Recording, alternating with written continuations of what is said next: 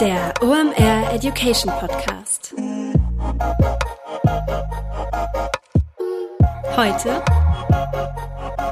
Think with Tarek. Es ist mal wieder Montag, Zeit für eine neue Folge OMR Education. Mein Name ist Rolf Herrmann, ich bin der Chefredakteur der OMR Reports. Heute heißt es wieder Think with Tarek. Wir sprechen über das Thema Loyalty. Das war für mich so ein bisschen ein Ü-Ei, muss ich sagen.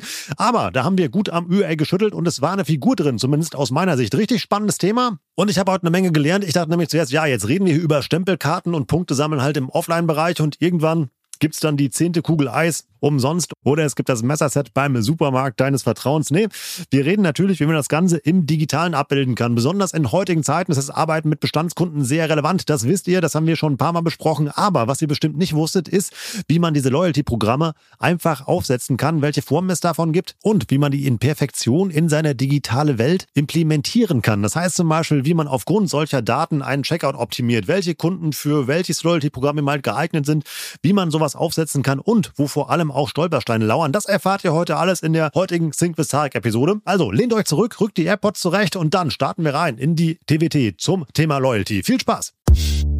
Kurze Werbeunterbrechung, danach geht's weiter.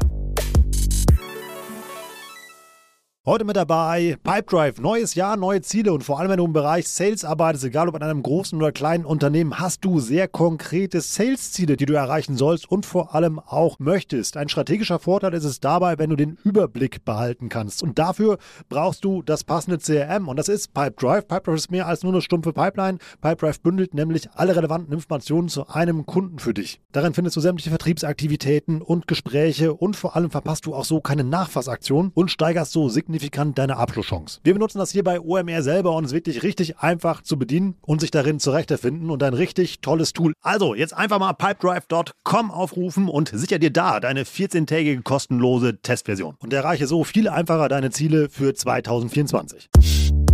Werbung Ende. Moin Tarek, schön, dass du da bist. Moin Rolf, freut mich. Nach dem Gastspiel im OMR-Podcast, wieder schön, dass du in deinem eigenen Podcast bist. Immer schön, mit dir diese Gespräche zu führen. Definitiv deine Hörempfehlung. Wir packen den Link mal in die Show Notes. Das ist nämlich auch irgendwie äh, richtig guter Content, den du da, damit Weste produziert hast. Aber wir reden heute über was anderes. Genau, also ich war, ich war im OMR-Hauptpodcast sozusagen. Darauf, darauf referenzierst du ja vor vier Wochen ungefähr, ja wo es um, um so ein bisschen um den E-Commerce-Markt ging, um About You, aber auch um viele, viele allgemeine Themen, unter anderem dem Kampf, dem nicht stattfindenden Kampf zwischen Mark Zuckerberg und Elon Musk, aber auch ganz vielen anderen Themen äh, äh, rund um Marketing, rund um die Branche und so weiter. Also wen es interessiert, gerne reinhören. Dann machen wir hier mal mit unserem edukativen Format mhm. weiter. Wir wollen ja heute über das Thema Loyalty reden. Yes. Warum ist das Thema Loyalty denn so relevant? Es gibt ja zwei Arten, wie du als Händler wachsen kannst. Die eine ist, also jetzt mal ganz doll runtergebrochen, ist natürlich neue Kunden zu gewinnen, die vorher noch nicht Kunde bei dir waren. Und die andere ist aus deinem bestehenden Kundenstamm mehr rauszuholen. Und das mehr rausholen aus dem bestehenden Kundenstamm kann über zwei Arten erfolgen. Zum einen, indem du den Churn reduzierst, sprich die Anzahl der Kunden reduzierst, die auf einmal aufhören, bei dir einzukaufen. Und indem du die Kaufaktivität deiner aktiven Kunden steigerst, also den sogenannten Share of Wallet erhöhst und dafür sorgst, dass der Kunde mehr von dem, was er sowieso in deiner Kategorie ausgegeben hätte, eben bei dir ausgibt.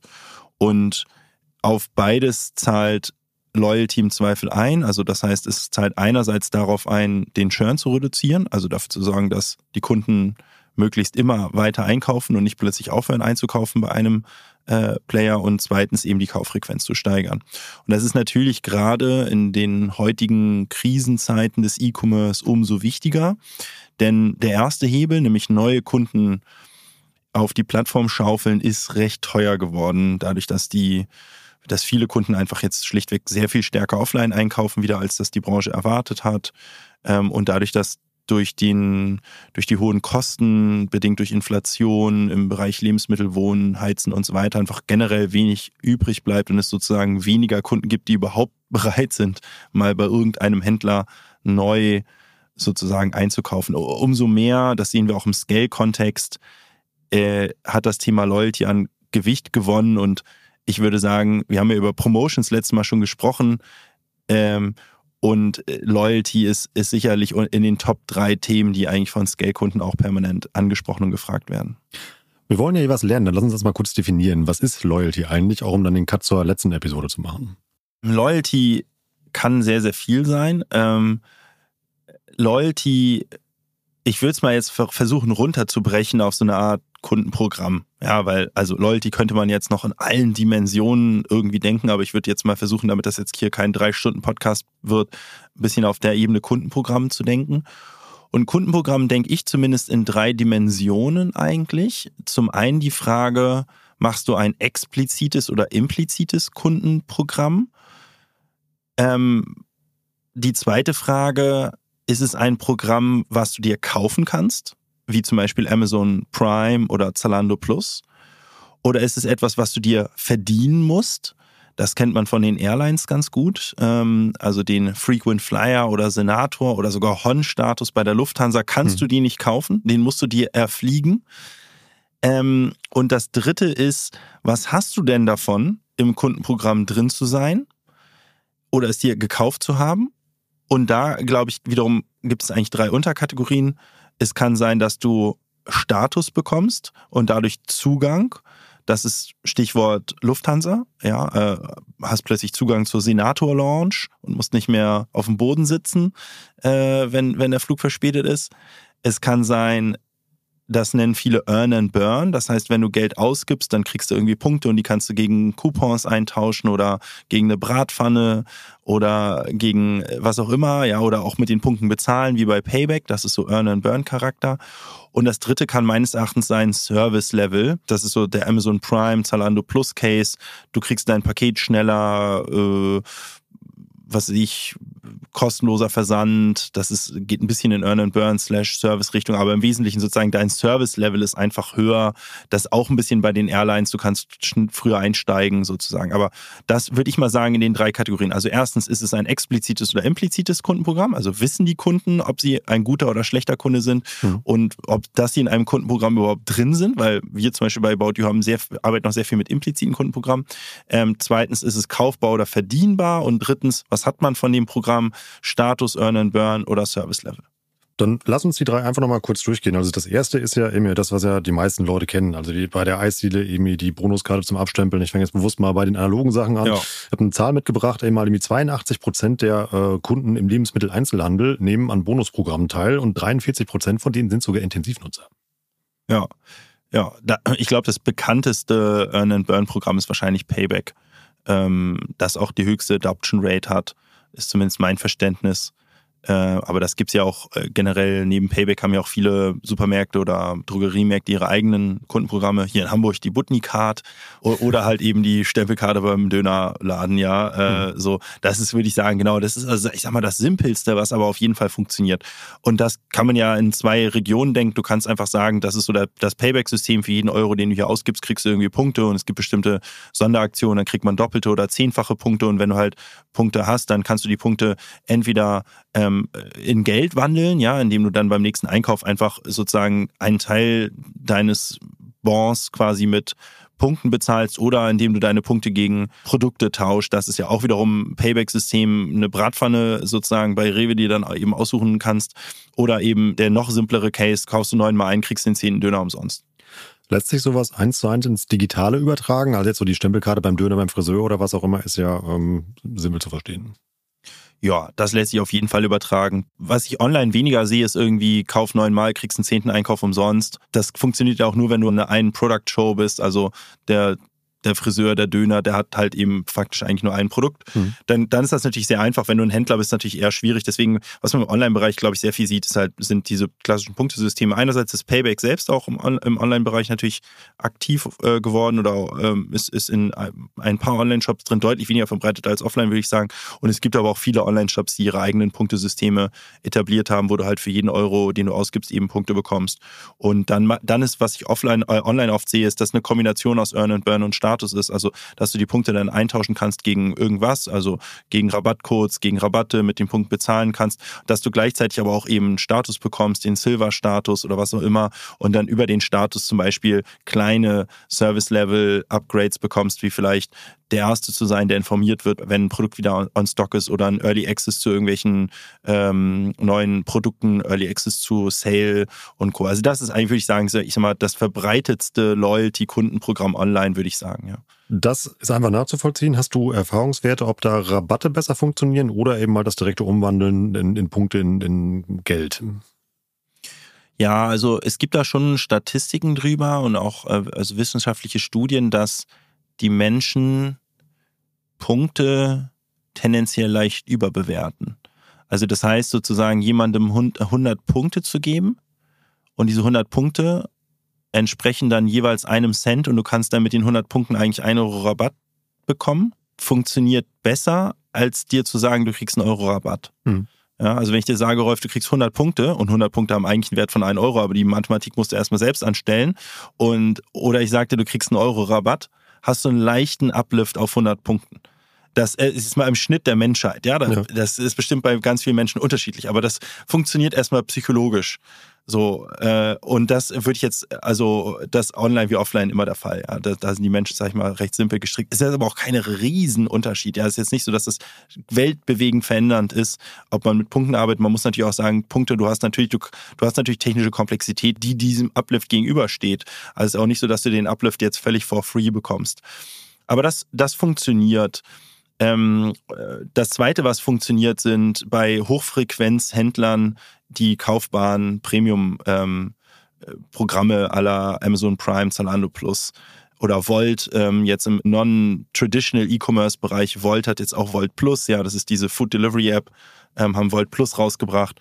Äh, Prinzip das System immer dasselbe, du zahlst eben einen bestimmten Betrag pro Monat, pro Jahr und kriegst dafür dann dauerhaft kostenlosen Versand beispielsweise und äh, oft eben auch noch etwas besseres Service-Level im Sinne der Liefergeschwindigkeit. Ich glaube, das ist bei Void Plus jetzt nicht der Fall, sondern da ist es wirklich nur, nur in Anführungsstrichen kostenloser Versand. Ich, aber habe ich jetzt nicht total krass verfolgt, aber das funktioniert dann auch oft. Und was, was da ja sozusagen der Trade-off ist, der, der gemacht wird aus Sicht des Händlers, ist zu sagen, okay, Rolf, du zahlst jetzt 10 Euro im Jahr, dafür sparst du vielleicht sogar Versandkosten im Wert von 15 Euro im Jahr aber, äh, also das heißt, das klingt ja erstmal nach einem Verlust aus Sicht des Händlers.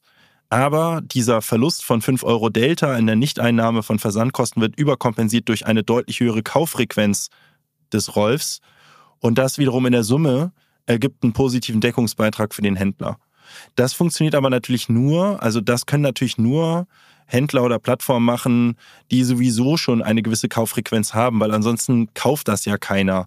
Nehmen wir mal irgendein anderes Beispiel. Emma, die Matratzen, wenn die jetzt das Emma Plus, äh, ich kenne Emma jetzt zu schlecht, aber ich weiß gar nicht, ob die mittlerweile auch andere Produkte haben. Nehmen wir mal an, die verkaufen nur Matratzen. Mhm. Wenn die jetzt sagen, Rolf, halt dich fest, du kannst jetzt beim Matratzenkauf auch den Emma Plus abschließen, dann wird das natürlich keiner machen, weil da mangelt es an Frequenz. Das macht ja aus Kundensicht keinen Sinn. Das heißt, die Option, so ein Kaufprogramm einzuführen, was dann Versandkostenfreiheit und schnellere Lieferung bedeutet, kann natürlich nur ein Händler machen, der eine gewisse Kauffrequenz auch hat bei den Kunden, weil ansonsten lohnt sich das für den Kunden ja gar nicht. Ja, oder man müsste halt so eine äh, Service- oder Produktwelt darum bauen, eben weil dies ein Wert wäre. Bei, bei dem Matratzenbeispiel ähm, zum Beispiel einmal im Quartal kommt einer vorbei und macht eine Reinigung von dem Ding oder sowas.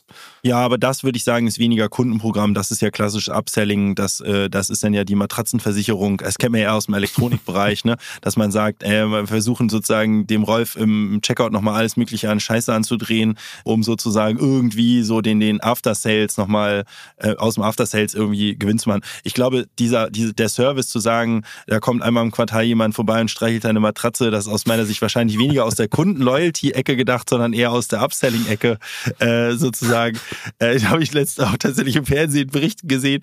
Äh, ich will ja, ich muss ja sagen, ab und an, ich gucke ja ganz gerne Fernsehen und dann auch sehr gerne so Trash-Zeug oder kam, ich weiß gar nicht, wo das war, bei TAF oder so, äh, war, haben die tatsächlich äh, vorgestellt, dass es jemanden gibt, der kauft, verkauft dir in Skandinavien eine Matratze für 20.000 Euro und dann kommt tatsächlich einer vorbei alle sechs Monate und äh, massiert deine Matratze sozusagen dafür, dass du das optimale Schlaferlebnis hast, ja. Aber äh, ich glaube, da ist es tatsächlich auch im Kaufpreis inkludiert. Ne? Naja, aber also da sozusagen, das ist für mich After Sales, das ist für mich jetzt weniger Kundenbindung. Ne? Okay, das heißt also irgendwie bei sowas irgendwie dann gucken, dass man dem halt irgendwie ein spezielles Service-Level halt irgendwie anbietet oder halt irgendwie Features eben halt rundherum, versandkostenfrei, ähnliche Dinge, die man einfach abbilden kann, ja. Ja, genau. Also ich glaube, ich würde tatsächlich überlegen, was bin ich? Bin ich ein Hochfrequenz-Universalhändler aller Amazon oder Otto? Hm. dann macht, glaube ich, ein kaufbares Programm total Sinn. Wenn ich das nicht bin, kann ich das gleich schon mal wegwerfen als Idee, weil das wird nicht funktionieren.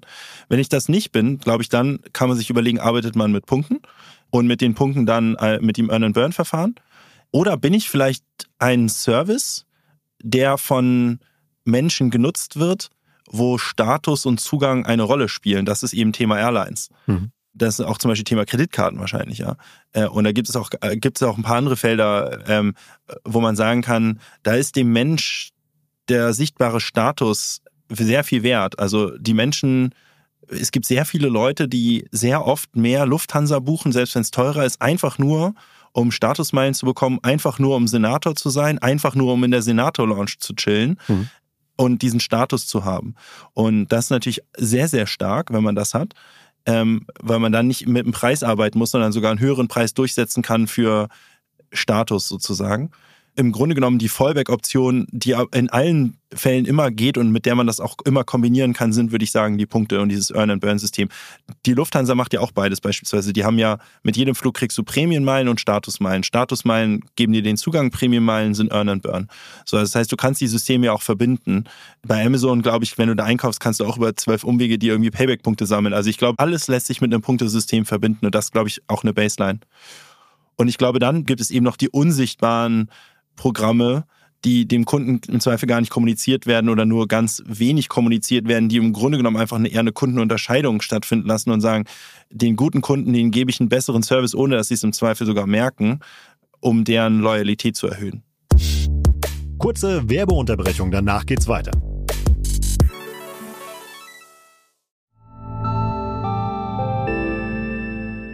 Werbung. Dein Cloud-Account wurde deaktiviert. Bitte neu anmelden. So oder so ähnlich könnte eine Mail bei dir im Postfach heißen, aber hinter der Webseite, hinter dem Formular steckt kein Tool, sondern ein Phishing-Angriff. Betrüger kommen so an die sensiblen Daten deiner Company und unser Partner SoSafe hilft dir dabei, um das menschliche Sicherheitsrisiko bei Cyberattacken zu minimieren. In den letzten drei Jahren hat nämlich jedes zweite Unternehmen einen erfolgreichen Cyberangriff erlebt und Firmen investieren zwar Zeit und Ressourcen in Firewall und Technik, aber 85% aller Datenschutzvorfälle sind tatsächlich auf den Faktor Mensch zurückzuführen. Und SoSafe hilft durch verhaltenswissenschaftlich fundierten E-Learning, Gamification, intelligenten Angriffssimulationen, Risikoanalysen und Auswertungen dabei eine Human Firewall in deinem Unternehmen aufzubauen. Wenn ihr es testen wollt, auf sosafe.de/omr könnt ihr euch kostenlos für eine eigene individualisierte Phishing-Simulation anmelden. Also einfach mal testen, wie eure Klickrate im Unternehmen wäre auf solche Mails. Bisherige Unternehmen hatten da zum Beispiel 30 Prozent. Ihr könnt gucken, ob euer Unternehmen über- oder unterbietet. Alle Infos auf sosafe.de/slash omr. Werbung Ende. Werbung Ende. Lass uns ähm, gerade mal noch einen letzten Punkt machen bei den sichtbaren Sachen und zwar irgendwie bei dem Lufthansa-Beispiel. Wie kann ich das denn in den E-Commerce übertragen, wenn ich keine Airline bin? Das, äh, glaube ich, zum Beispiel kann für Marken ganz interessant sein. Ähm, nehmen wir mal an, und, und das sieht man zum Beispiel auch gerade so im Luxusbereich sehr stark. Bin jetzt nicht so der Luxuskäufer, ehrlicherweise, deswegen habe ich das sozusagen aus der Kundenerfahrung noch nie erlebt. Aber ich weiß, dass es im Luxusmarkt sehr viel mit Status gearbeitet wird Farfetch zum Beispiel als Luxusplattform hat auch ein ähm, Statusprogramm, gerade den Namen vergessen, aber Access heißt das, glaube ich, äh, meine ich, also Zugang. Ähm, bin, bin mir aber gerade wirklich überhaupt nicht sicher, aber ich weiß, dass es im Luxusmarkt bei Farfetch, aber auch bei anderen, gerade bei den Luxusmarken, Programme gibt. So, was heißt das? Das heißt halt, wenn du ganz oft bei Gucci einkaufst, dann bist du halt irgendwann Gucci Premium-Member, ich nenne es jetzt mal so, wahrscheinlich mhm. haben die einen anderen Namen und ich kenne, ich weiß nicht mal, ob Gucci eins hat, aber ich bin mir ziemlich sicher, dass die eins haben werden wahrscheinlich, weil fast alle Luxusmarken, ist zumindest mein Verständnis, das haben. Und was kriegst du dafür, ist, du wirst eingeladen zu Fashion Shows beispielsweise. Mhm. Und wenn du halt Monster Big Spender bist, äh, ein Wahl nennt man das oft in der Gaming-Branche zumindest, aber ich glaube tatsächlich auch in anderen Branchen ein Wahl, also ein, ein absoluter High, High Roller, ja, äh, im Luxusmarkt, dann darfst du vielleicht auch mal in der ersten Reihe oder in der zweiten Reihe sitzen. Das mhm. ist der Status, den du dir, äh, äh, den du dir erkaufst, ist quasi Einladungen zu exklusiven Events, zu ähm, aber auch Previews hast, also du kannst auf bestimmte Kollektionen vielleicht früher zugreifen, ähm, als andere oder bei bestimmten limitierten Artikeln hast du überhaupt die Möglichkeit, sie zu erwerben. Das sind natürlich alles Sachen, mit denen können Marken sehr, sehr gut arbeiten. Vor allen Dingen Marken, die nicht im Massenmarkt sind, wo man sagt, ist eh alles immer für alle verfügbar, sondern äh, gerade für Marken, die entweder sehr limitiert sind, à la Supreme, wo man sagt, man hat eine Verknappung und es kann einfach gar nicht jeder diesen Artikel kaufen, weil es mehr Nachfrage gibt als Supply. Oder halt im Luxusmarkt äh, über Zugang, Fashion-Shows und der Erste sein, der ein jeweiliges Produkt kauft. Da sieht man, denke ich, diese Statusprogramme eben sehr, sehr stark. Was interessant ist, wenn man sich jetzt diese drei Bereiche halt mal anguckt, die du eben erklärt hast, dass eigentlich die, ähm, das mit dem Punktesystem aus meiner laienhaften Sicht das am schwierigsten umzusetzen ist, weil da sehr viel Technik dran hängt. Das andere ist ja eine solide CRM-Arbeit. Genau, das ist so. Ich würde auch sagen, das Punktesystem ist wahrscheinlich das technisch komplizierteste, aber das, was quasi 100% aller Kunden auch eben abdecken kann. Status kann kompliziert sein, kommt auf die Umsetzung an, ja. Mhm. Dann lass uns mal in den unsichtbaren Bereich gehen, den du eben angesprochen hast. Was gibt's da? Ja, das ist etwas, das ist technisch auch sehr schwierig. Da geht es im Grunde genommen darum zu sagen, jeder Kunde kriegt einen Score und für jeden Kunden wird ein Score berechnet, der determiniert, wie wichtig der, der Kunde ist als Händler. Das hängt auf deiner Profitabilität schlichtweg oder Profitabilitätsausblick vor allen Dingen ähm, und eine Churn-Wahrscheinlichkeit. Und aus den beiden Komponenten entscheidet sich viel. Daraus kann sich das Service-Level entscheiden. Zum Beispiel jetzt im E-Commerce beispielsweise kann das heißen, kaufst, zeigst du dem Kunden Rechnungskauf an oder nicht. Ähm, äh, kann sein, zeigst du ihm eine Carrier Selection an oder nicht. Also kann der Kunde zum Beispiel auswählen, ob er mit DHL oder Hermes beliefert wird oder wählt der Händler das für aus, weil ist immer so, dass einer der beiden Carrier in der Regel günstiger ist bei bestimmten Basket-Konstellationen und Zieladressen. Kann aber auch sowas sein wie, bietest du einen Ratenkauf an, ist die Zahlungsfrist 14 Tage oder 30 Tage im Rechnungskauf? Ähm, wie lang ist das Retourenzeitraumsfenster? 30 Tage, 100 Tage, 14 Tage? Kosten Retouren was? Kostet Versand was? Also du kannst sehr, sehr viel Logik in den Checkout bauen. Und alles zielt letztendlich auf die Frage ab, worauf optimierst du? Auf die Steigerung der Profitabilität der jeweiligen Transaktion oder auf die Wiederbestellwahrscheinlichkeit? Weil es gibt sehr viele Variablen, die, wo du dich entscheiden musst. Du weißt ganz genau, bietest du eine Carrier Selection an, also lässt du den Kunden wählen zwischen DL oder Hermes, ist die Kundenzufriedenheit höher und die Wiederkaufwahrscheinlichkeit höher, aber deine Profitabilität auf der jeweiligen Transaktion niedriger. Mhm. Diese Entscheidungen, die hast du sehr, sehr oft. Und die kann man natürlich auf der Kundengruppenbasis treffen. Ja, man muss das so machen, dass es auch verbraucherschutzrechtlich und alles compliant ist. Das heißt, es ist auch nicht ganz kompliziert, wenn ich jetzt ins Detail gehen, aber ähm, äh, kannst jetzt nicht auf der 1 zu 1 Basis machen, aber auf Attributen.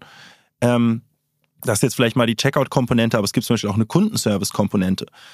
Das kennt fast jeder äh, oder kann sich wahrscheinlich auch fast jeder denken. Wenn jetzt am Artikel was kaputt geht, nach 30 Tagen, das kennt man auch von Amazon ganz gut, oder viele kennen es zumindest von Amazon. Und dann, und dann kontaktierst du Amazon und sagst, ey, mein Kopfhörer ist kaputt gegangen im Wert von 50 Euro. Und dann siehst du mal, was Amazon dir zurückschreibt. Es gibt drei Optionen. Die Option 1 ist, du bist ein sehr guter Kunde, dann sagt Amazon, halt dich fest, übermorgen hast du einen neuen Kopfhörer. Äh, die Option 2 ist, oh, hm, ja, gucken wir uns an, hier hast du einen Rabatt, irgendwie versuchen wir es zu deichseln. Die Option 3 ist, es beweist das erstmal. ja. Ich kaufe so viel bei Amazon, stelle ich gerade fest. du kriegst immer direkt den neuen Kopfhörer?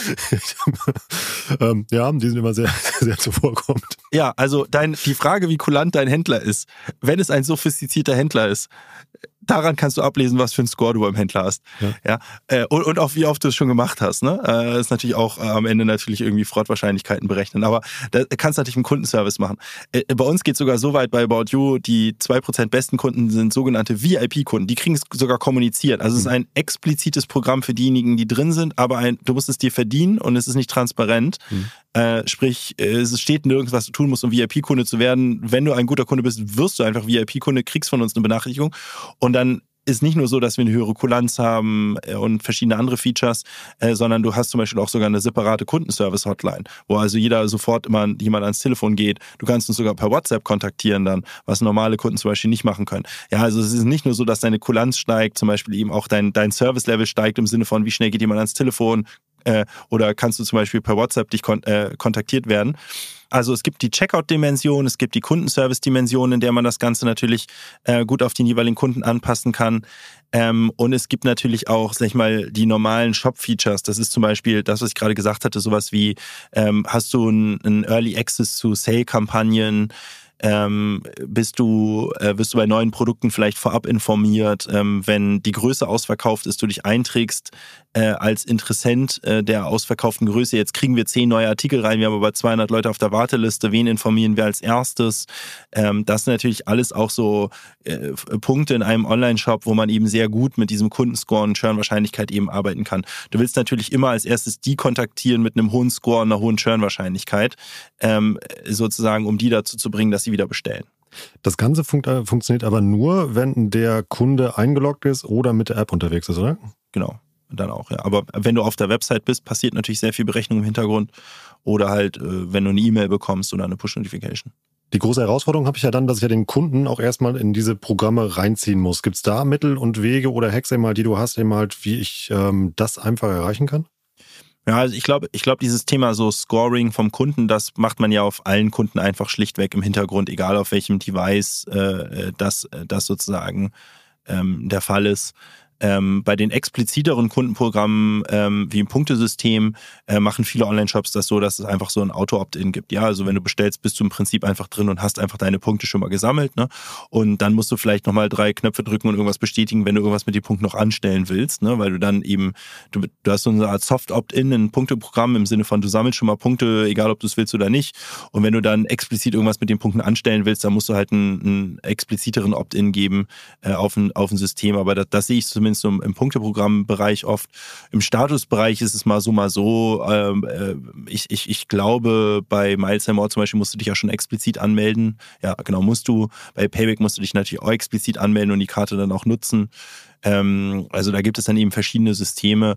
Ich meine, grundsätzlich ist es so, dass von dem, was ich so gesehen habe, die Adoption Rate von so Kundenbindungsprogrammen gerade im Earn-and-Burn-Bereich schon recht hoch ist. Also weil es oft irgendwie nur ein Klick ist online, also noch viel simpler als offline, wo du im Zweifel wirklich so eine Art physische Karte, so, so eine Plastikkarte bestellen musst und so weiter und dann irgendwie Formulare händisch ausfüllen musst. Da ist die Adoption Rate wahrscheinlich niedriger, verhältnismäßig aber immer noch sehr hoch. Also ich meine, wenn man sich anguckt, wie viele Leute bei Supermärkten wie die Payback-Karte raus oder bei Butni sehe ich es immer, da hat gefühlt jeder eine Sputnik-Karte außer ich. Also die Adoption Rate scheint sehr, sehr hoch zu sein. Auch offline und online müsste sie eigentlich noch höher sein, weil die Barriere sehr viel niedriger ist, weil man ja den ganzen Adressen und den ganzen Scheiß schon alles angegeben hat und oft nur einfach einen Haken setzen muss, wenn überhaupt. Ja, teilweise ja nicht mal einen Haken und quasi Soft-Opt-In schon hat, ne?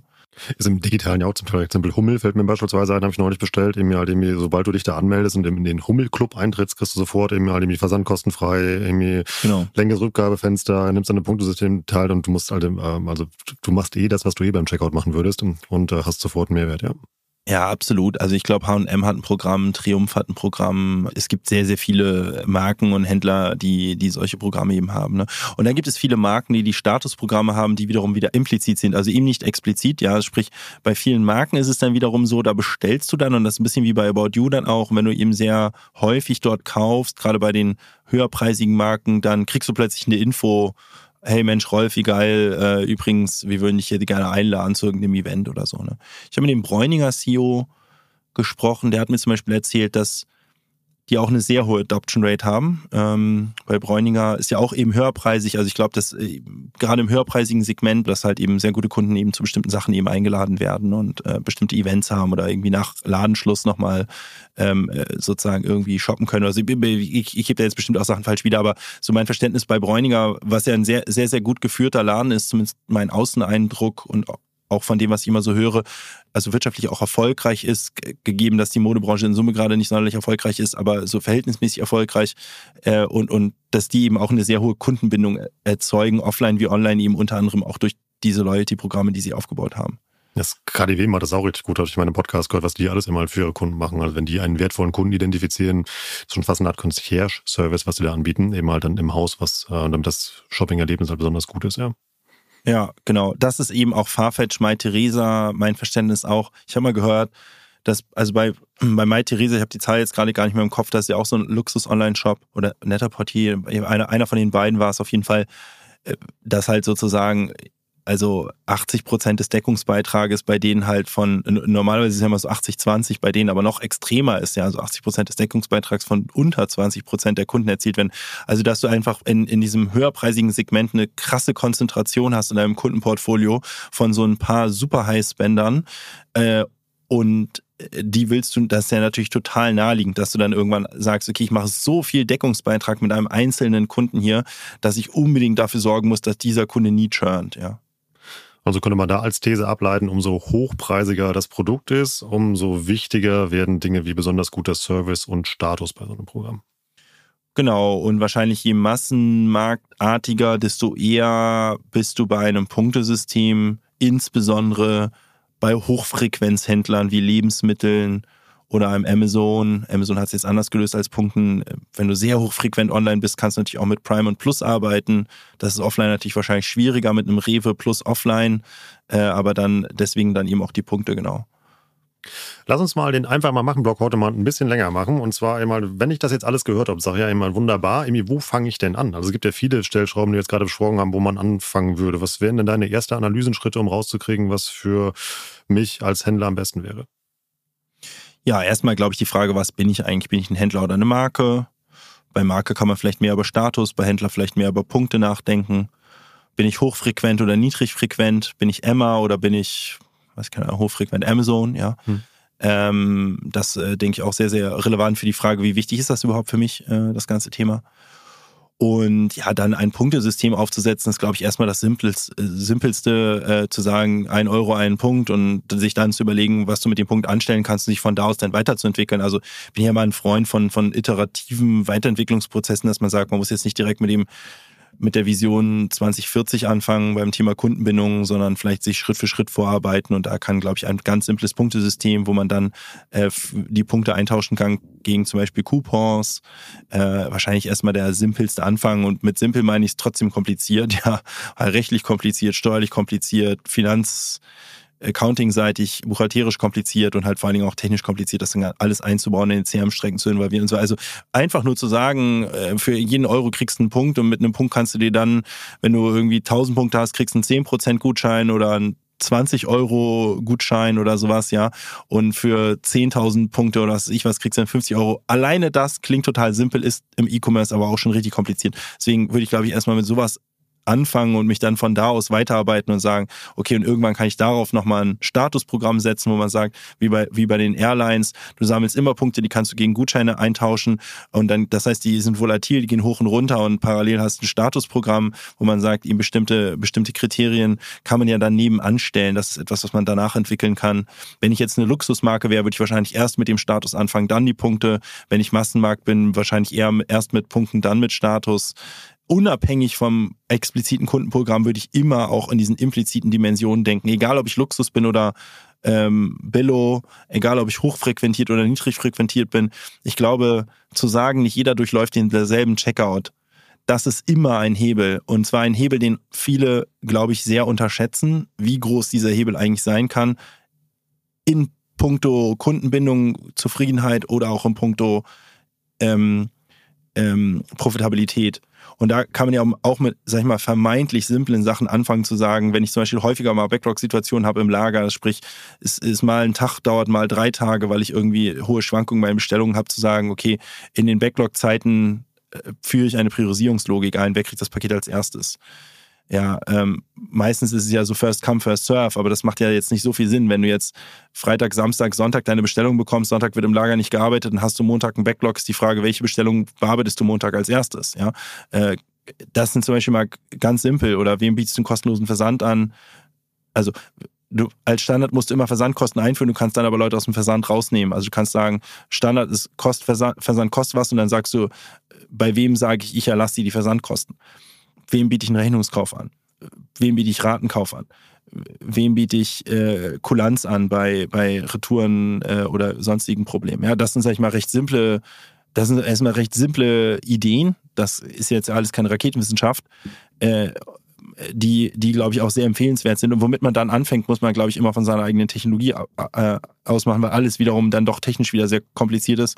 Und man, glaube ich, dann erstmal checken muss, wozu bin ich überhaupt in der Lage? Das, äh, was kann ich überhaupt umsetzen? Und da sehen wir halt gerade mit den ganzen Legacy-Tech-Systemen, deswegen sehen wir auch bei Scale gerade einen ganz guten Zulauf. Das ist, Loyalty ist jetzt nicht das Nummer eins Thema, warum Leute zu uns kommen. Und ich sage ganz ehrlich, bei Loyalty sind wir auch ganz weit entfernt von, vom, vom Feature-Scope jetzt bei Scale, wo ich sagen würde, jetzt sind wir irgendwie Feature-Complete, ja, aber es äh, ist ein bisschen wie bei Personalisierung. Wie habe ich das Gefühl, wir sind immer noch nicht bei zehn Prozent dessen, was man sich so vorstellen kann und was geil wäre, aber trotzdem sind wir fünf Prozentpunkte weiter als alle anderen, ja. Das ist irgendwie bei Loyalty relativ ähnlich. Ich habe das Gefühl, über Loyalty wird schon seit 100 Jahren geredet und jeder weiß im Prinzip, was zu tun ist und viele behaupten, sie würden irgendwie XY machen, aber in der Realität tut es dann doch fast keiner. Es ist ein bisschen wie bei Personalisierung. Die Sau wird schon seit 15 Jahren durch Konf durchs Konferenzdorf ge äh, getrieben, aber in, in, der Realität machen die wenigsten äh, überhaupt irgendwie die simpelsten Anwendungen, ja. Äh, also ich glaube, da muss man eben auch wirklich gucken, wozu ist man technisch überhaupt in der Lage. Also und der Grund, warum das so ist, ist eben technische Komplexität. Und da sehen wir eben gerade jetzt auch bei Scale einen hohen Zulauf, gerade wenn Leute von so Legacy-Systemen wie Salesforce und SAP kommen, wo halt echt sehr wenig geht, halt, dass man überhaupt mal mit so ein bisschen Grundlagen anfängt im Bereich Loyalty und, und Kundengruppierung quasi. Also dann baut nicht nur schöne Ideen auf, den zum Teil eher mal recht simplen, aber sehr effektiven Max, die Tarek heute mitgebracht hat, sondern holt auch direkt einen Techie mit am Tisch und prüft mal, ob das auch dann wirklich mal so umsetzbar ist und holt dann aus euren Kunden einfach irgendwie mehr raus, als es vorher möglich war. Tarek, wir sind durch für heute schon. Ähm, das war, glaube ich, sehr viel zum Mitnehmen und eigentlich schon, ja, die perfekte Loyalty-Checkliste. ja, hat Spaß gemacht. Sehr gut. Danke. Danke dir. Ciao. Ciao. Das war wieder richtig spannend. Ich habe eine Menge gelernt. Ich hoffe, ihr auch. Was ich immer gut finde, wenn wir hier über Dinge sprechen, die einfach umzusetzen sind. Und wenn man wirklich mal diese technische Komponente außer Acht lässt, sind viele von diesen Programmideen und auch die Optimierung des Checkouts, die Tarek heute hier erklärt hat, wirklich einfach umzusetzen aber gleichzeitig ein Riesenhebel, online, offline oder sogar auch in der Kombination. Ich bin gespannt, was ihr zu dieser Episode sagt. Macht doch wie immer gerne ein Posting fertig und packt da doch vielleicht mal den oder die Anbieterin zu, die aus eurer Sicht ein sehr gutes Loyalty-Programm hat. Wo kauft ihr gerne ein? Wo gibt es Anreize, die ihr super findet? Vielleicht finden wir ja dann da noch den einen oder anderen spannenden Case, den wir zusammen erklären können. Passend dazu noch ein kurzer Hinweis in eigener Sache. Es gibt eine ganze Reihe OMR Reports, die euch bei diesem Thema helfen können. Wir haben zum Beispiel was zum Thema E-Commerce. Wir haben was zum Thema Data-Driven Marketing, denn ohne Daten zu arbeiten wäre bei dem Thema, was wir heute besprochen haben, einfach gar nicht möglich. Und wir haben auch was zum Thema CRM, also viel, viel Input, der euch helfen kann zum Thema E-Commerce. Checkt das einfach mal aus unter omr.com slash report und mit dem guten alten Gutscheincode Warenkorb bekommt ihr auch noch 10% auf euren OMR Report. Wenn ihr Teil des OMR Education Podcast Loyalty Programms werden wollt, ganz einfach.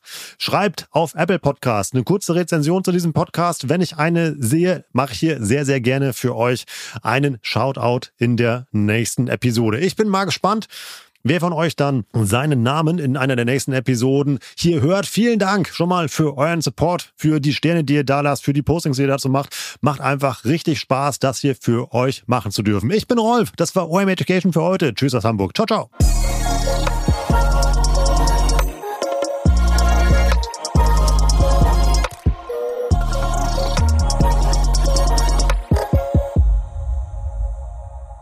Dieser Podcast wird produziert von Podstars